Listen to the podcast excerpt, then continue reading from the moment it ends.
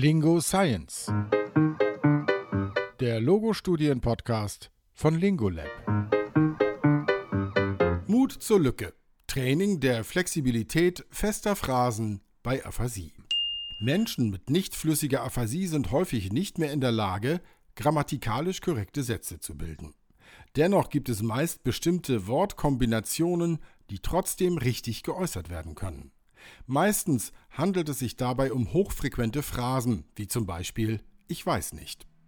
Diese werden jedoch überwiegend in der gleichen Kombination verwendet. Solche ganzheitlich abgespeicherten Ausdrücke werden bereits in anderen Therapieverfahren verwendet, zum Beispiel bei der Melodic Intonation Therapy, dem Script Training oder der reduzierten Syntaxtherapie.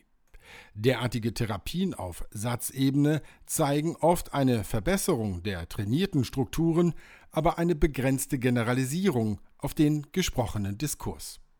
Die vorliegende Studie um Claudia Bruns untersucht, ob erhaltene Ausdrücke als Ausgangspunkt genutzt werden können, um eine größere Kapazität an Sätzen bei Betroffenen mit nicht flüssiger Aphasie zu stimulieren.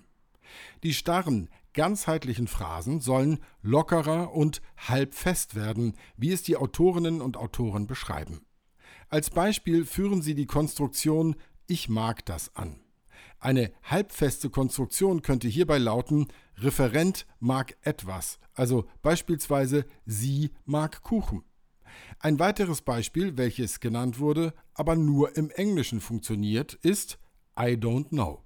Die halbfeste Konstruktion hier lautet I don't know, a person, a place, something. Für das Deutsche könnte vielleicht die Phrase Ich kann nicht vergleichbar sein. Also zum Beispiel Ich kann nicht fliegen, ich kann nicht schlafen und so weiter. Generell soll die Struktur also insgesamt etwas variabler werden, aber die Anordnung bleibt bestehen. So werden lediglich einzelne Wörter hinzugefügt oder ausgetauscht. Fünf englischsprachige Personen mit chronischer, nicht flüssiger Aphasie nach einem Schlaganfall nahmen an der Studie teil.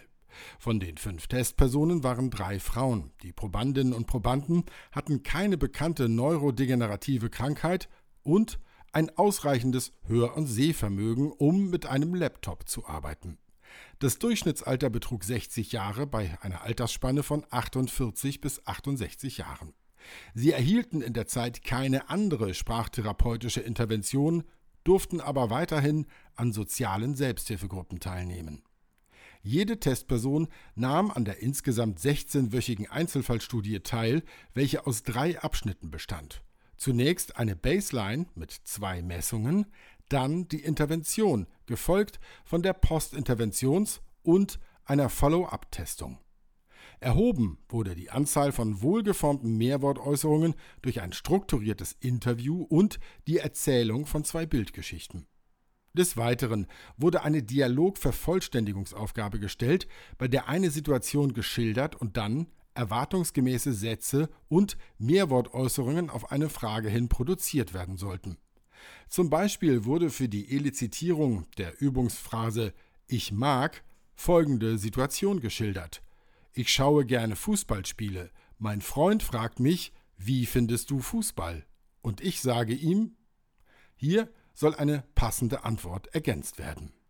Es gab zwei Messwerte, die bei dieser Aufgabe erhoben wurden. Zum einen ein Score für die zu erwartende Antwort. Dieser wurde anhand eines Vergleichs mit 41 Sprachgesunden festgelegt. Insgesamt konnten 708 Punkte erreicht werden. Zum anderen jeweils ein Punkt dafür, wenn die Antwort, egal ob erwartbar oder nicht, grammatikalisch wohlgeformt war. Hier konnten maximal zwölf Punkte erzielt werden. Mittels des TROC-2-Tests wurde außerdem das Satzverständnis überprüft. Als Kontrollaufgabe diente eine schriftlich dargebotene Synonym-Entscheidungsaufgabe. Die Intervention dauerte sechs Wochen.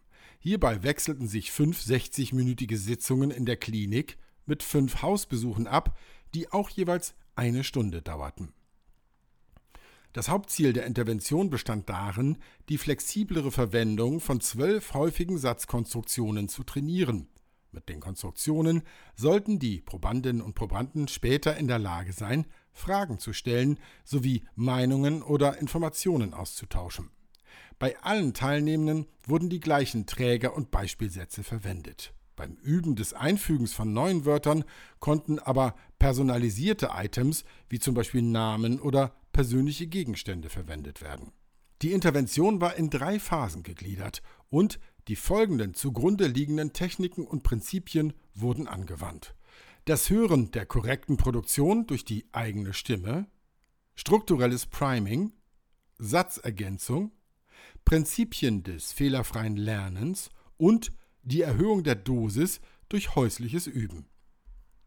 In Phase 1 wurden Audioaufnahmen von möglichst flüssigen Versionen der eigenen Produktion der Sätze durch die Testpersonen aufgenommen.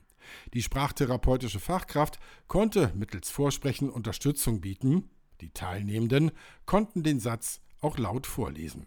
In Phase 2 bekamen die Betroffenen Variationen der Zielkonstruktionen innerhalb einer spielerischen Reaktionszeitaufgabe vorgespielt. Hierbei sollten die Probandinnen und Probanden so schnell wie möglich per Knopfdruck auf ein bestimmtes Wort reagieren, sobald dieses in einem Satz auftaucht. Zum Beispiel das Verb mögen in dem Satz Ich mag es, wenn der Frühling kommt. Diese Aufgabe wurde daheim am PC geübt. Das Programm zeichnete automatisch auf, wann und wie lange geübt wurde. Ziel war es, durch die wiederholte Darbietung bestimmte Konstruktionsschemata zu aktivieren, die die Produktion dieser grammatikalischen Konstruktionen im Sinne eines strukturellen Primings vorbereiten und damit erleichtern können. In Phase 3 wurden die Sounddateien aus Phase 1 in eine PowerPoint-Präsentation integriert, um die flexiblere Verwendung der Konstruktionen zu trainieren. Das zugrunde liegende Prinzip hierbei nennt sich Superimposition. Hier werden lexikalische Elemente wie vielleicht ein Name in eine Leerstelle gelegt, zum Beispiel Wo ist wird zu Wo ist Claire. Die Testpersonen sahen die schriftliche Form des Lückensatzes und hörten gleichzeitig die Audiodatei. Zusätzlich sollten sie sich vorstellen, den Satz vollständig zu sagen. Anschließend wurden Aufnahmen des Produktionsversuchs gemacht. Beim Hören der Sätze wurden die Lücken immer mit einem Beepton gefüllt. Als nächstes kam dann eine mögliche Ersetzung für den offenen Slot eingeflogen und der Satz wurde so vervollständigt. Die Lücken wurden häufig mit Pronomen, deiktischen Ausdrücken wie da oder hier oder hochfrequenten Verben und Nomen gefüllt, um die lexikalischen Anforderungen zu reduzieren. Die Probandinnen und Probanden sowie ihre regelmäßigen Konversationspartner bewerteten die Intervention, die Probandinnen und Probanden sowie ihre regelmäßigen Konversationspartner bewerteten die Intervention in einem Fragebogen als angemessen und hilfreich. Zwei Teilnehmende zeigten nach der Intervention ein besseres Satzverständnis im TROC-2-Test. Im Gruppenvergleich blieb die Zahl der grammatikalisch korrekt gebildeten Sätze in der gelenkten Spontansprache vor und nach der Intervention dagegen gleich. Es gab keine nennenswerten Verbesserungen. Die Einzelauswertung birgt jedoch sehr unterschiedliche Ergebnisse. Alle Testpersonen wiesen bei der Baseline eine unterdurchschnittliche Kombinationsrate von Wörtern im Vergleich zu gesunden auf. Das heißt, sie produzierten kaum Mehrwortsätze, sondern vorwiegend Einwortäußerungen. Nach der Therapie konnte bei einem Teilnehmenden ein deutlicher Anstieg von Mehrwortäußerungen in der gelenkten Spontansprache nach der Intervention festgestellt werden. Diese Verbesserungen blieben auch nach Abschluss der Intervention stabil. Für die anderen vier Teilnehmenden konnten hier keine Veränderungen beobachtet werden. Auch in der Dialogvervollständigungsaufgabe konnte dieser Patient allein einen deutlich höheren Score bei den erwarteten Antworten nach einer Intervention erzielen und produzierte mehr korrekte Antworten als in der Baseline-Testung. Die Leistung sank allerdings in der Follow-up-Messung wieder vollständig auf das vorherige Niveau herab. Betrachtet man allerdings die Anzahl wohlgeformter Äußerungen in der Dialogvervollständigungsaufgabe, zeigt sich ein ganz anderes Bild. Vier der fünf Teilnehmenden konnten sich hier verbessern, auch wenn diese Veränderungen nur für zwei von ihnen signifikant ausfielen. Bei vier der fünf Personen waren diese Werte in der Abschlussuntersuchung weiter angestiegen. Die Intervention zeigt also ein Potenzial zur Verbesserung der Fähigkeit, Wörter zu Äußerungen zu kombinieren, zumindest für einen Teil der Probandinnen und Probanden. Die Testpersonen wiesen zu Beginn der Studie ein sehr variables Profil auf, was dieses Ergebnis teilweise erklären könnte. Nichtsdestotrotz zeigen die Ergebnisse dieser Fallstudie besonders vielversprechende Veränderungen bei einem Teilnehmenden mit nicht flüssiger Aphasie. Zur Weiterentwicklung des Interventionsprogramms müsste die Wirksamkeit in einer größeren Studie evaluiert werden. Dabei sollte vor allem auch ermittelt werden, welche Personen am meisten und welche am wenigsten von dieser Therapie profitieren und was die ausschlaggebenden Bedingungen sind auf den Punkt gebracht von Alicia Kluth, Studierende der Ludwig-Maximilians-Universität in München.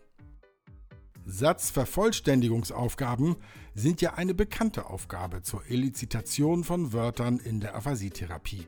Interessant ist hier, dass ein Trägersatz zum Training der Flexibilität von Mehrwortäußerungen dient. Der Fokus wird statt auf die reine Satzergänzung auf die Produktion der gesamten Phrase gelenkt. Zur Methode des fehlerfreien Lernens möchten wir außerdem gerne bald eine Studie vorstellen. Dieser Podcast ist eine Gemeinschaftsproduktion von Lingolab und dem Bundesverband für akademische Sprachtherapie und Logopädie DBS. Alle Folgen gibt es auch als PDF zum Mit- und Nachlesen zum Download auf lingo-lab.de oder in der Infothek auf dbs-ev.de. Dort finden Sie auch die Angabe aller Quellen. Und wenn Sie Themen haben, zu denen Sie gerne mehr erfahren möchten, schreiben Sie uns doch gern. Wir freuen uns über Feedback aller Art. Machen Sie es gut und bis zum nächsten Mal. Ihr Team von Lingolab.